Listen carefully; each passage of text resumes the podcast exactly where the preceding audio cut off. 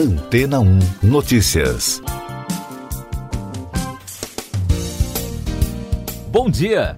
Um experimento com o robô criado na Universidade do Oregon, nos Estados Unidos, conseguiu concluir um voo de 5 quilômetros com a ajuda de um sistema de inteligência artificial. O percurso foi realizado em menos de uma hora, o que indica um ritmo médio de 10 minutos por quilômetro, ficando abaixo do recorde mundial de tempo, que é de 7 minutos por quilômetro com equipamentos do gênero. A universidade destacou que o dispositivo, batizado de Cassie, foi o primeiro robô bípede a usar aprendizado de máquina para controlar sua corrida em terreno externo. Durante o trajeto, o Cassie sofreu duas quedas devido a algumas falhas no sistema causadas por um superaquecimento e na outra após uma tentativa de realizar uma curva em alta velocidade. O robô foi desenvolvido pela Agility Robotics por meio de uma bolsa de um milhão de dólares do Departamento de Defesa dos Estados Unidos. A equipe responsável pela criação afirmou que o avanço do Cassie foi aprender como se equilibrar dinamicamente, realizando ajustes sutis para permanecer em pé enquanto se movimenta. A parceria entre robôs e a inteligência artificial tem gerado avanços importantes. No mercado automotivo, por exemplo, os chatbots, projetados com inteligência artificial, permitem configurar o robô para interpretar o que o interlocutor deseja e responder a partir disso. A tecnologia já é uma tendência em alta por permitir que empresas de todos os segmentos respondam de forma rápida a uma maior quantidade de pessoas. No Brasil, o uso da inteligência artificial por meio de robô já acontece no setor da saúde para ajudar a fazer a triagem de pacientes e, assim, aliviar o sistema sobrecarregado durante a pandemia de Covid-19. É o caso de um projeto conjunto desenvolvido por pesquisadores da Escola de Medicina da Pontifícia Universidade Católica do Paraná, a Fundação Getúlio Vargas e também o Instituto Laura Fressato. Eles criaram um algoritmo batizado de Laura, que é capaz de descrever a gravidade da doença de um paciente a partir dos sintomas informados. O procedimento ajuda no direcionamento dessa pessoa para um profissional adequado, evitando tempo de triagem e encaminhamento. E daqui a pouco você vai ouvir no podcast Antena ou Notícias. CPI da Covid quebra sigilo do líder do governo na Câmara. Deputados aprovam pedido de convocação para ministro da Defesa explicar ameaça às eleições. Ana Marcela Cunha conquista ouro na maratona aquática olímpica em Tóquio. A CPI da Covid aprovou a quebra de sigilos telefônico, fiscal, bancário e telemático do deputado Ricardo Barros, líder do governo na Câmara, e também aprovou um pedido à Justiça de afastamento da secretária do Ministério da Saúde, Maíra Pinheiro. A comissão adiou a convocação do ministro da Defesa, Walter Braga Neto. Na terça-feira, em depoimento aos senadores, o reverendo Hamilton Gomes, do Grupo Senar, afirmou que não conhece ninguém do governo de acordo com a comissão, ele participou de negociação para a compra de doses da vacina contra a Covid-19 da AstraZeneca. A Comissão de Trabalho, Administração e Serviço Público da Câmara aprovou um requerimento de convocação para que o ministro da Defesa, Braga Neto, esclareça uma ameaça à realização das eleições de 2022. O ministro negou que tenha feito qualquer ameaça. Ele deve comparecer ao colegiado no dia 17 de agosto. E o presidente da Câmara dos Deputados, Arthur Lira, deve colocar em votação nesta quarta-feira um projeto de lei complementar que traz alterações na legislação eleitoral. O texto recebeu muitas críticas porque, segundo alguns parlamentares, impõe censura às pesquisas eleitorais, entre outras restrições. Principal destaque da Olimpíada de Tóquio, a nadadora Ana Marcela Cunha, de 29 anos, conquistou a medalha de ouro na maratona aquática nesta quarta. A brasileira é dona de 11 medalhas em campeonatos mundiais de esportes aquáticos. Já a dupla do vôlei de praia, Alisson e Álvaro Filho, foi eliminada do torneio pelos atletas da Letônia.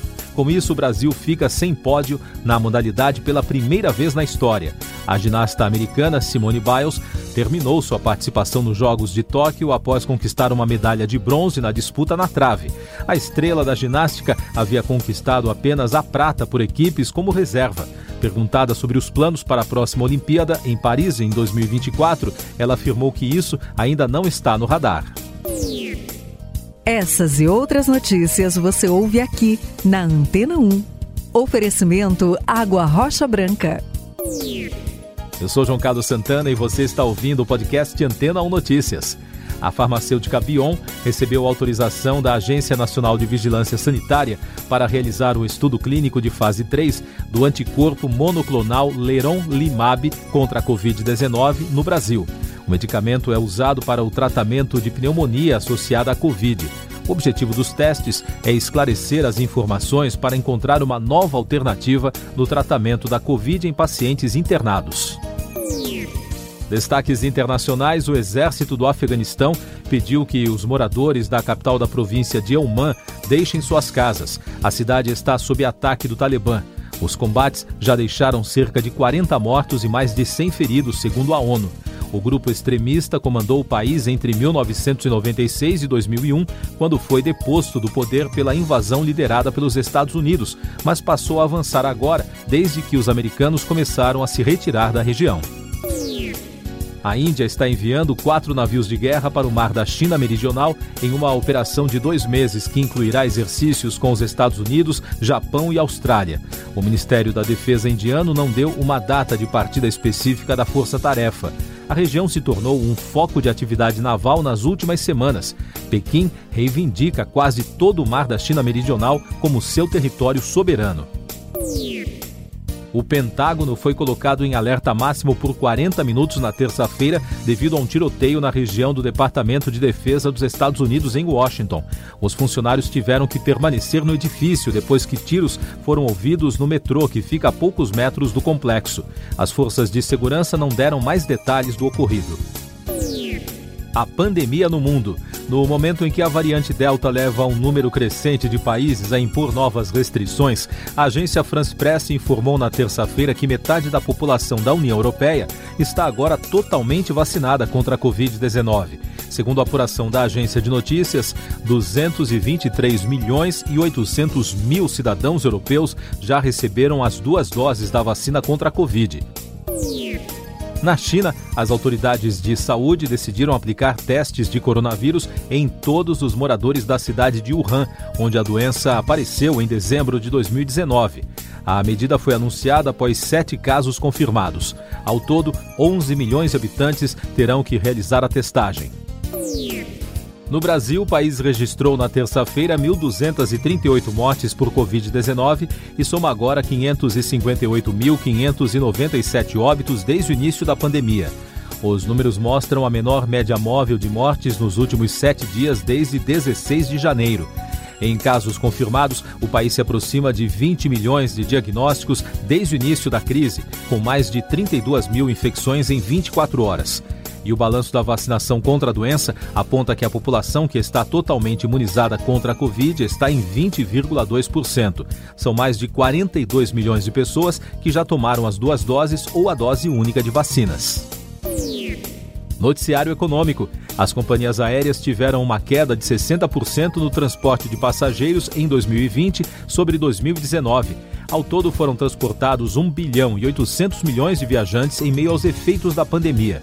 No ano passado, o prejuízo líquido acumulado das empresas atingiu 126 bilhões de dólares em todo o mundo.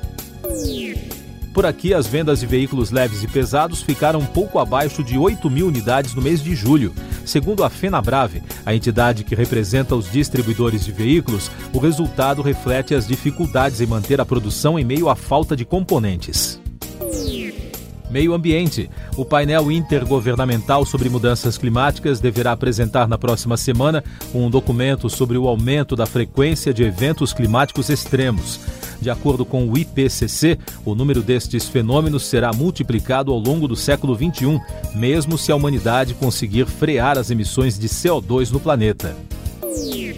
Música. O cantor Tony Bennett completou 95 anos na terça-feira e anunciou um novo disco em parceria com Lady Gaga. É o segundo da dupla. O lançamento de Love for Sale nas plataformas digitais está previsto para 1 de outubro.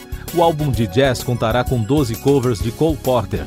O primeiro single, A Get a Kick Out of You, também foi lançado na terça-feira. Você confere agora os últimos destaques do podcast Antena ou Notícias, edição desta quarta-feira, 4 de agosto. O Brasil não conseguiu subir ao pódio nas competições dos saltos ornamentais, na vela e no skate park na madrugada desta quarta. No decatlo, A queda do atleta belga Thomas van der Platsen, de 30 anos, causou preocupação.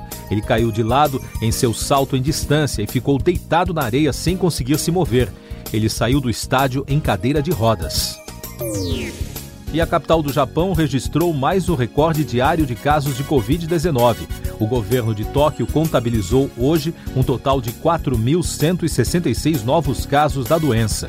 A cidade está sob restrições do estado de emergência que se estenderão ao longo deste mês. Siga nossos podcasts em antena1.com.br. Este foi o resumo das notícias que foram ao ar hoje na Antena 1.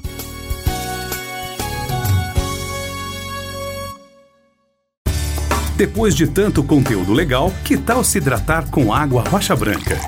O consumo regular de água durante o dia traz benefícios para a saúde, como, por exemplo, manter a pele bonita e hidratada. Rocha Branca, da fonte direto para sua casa.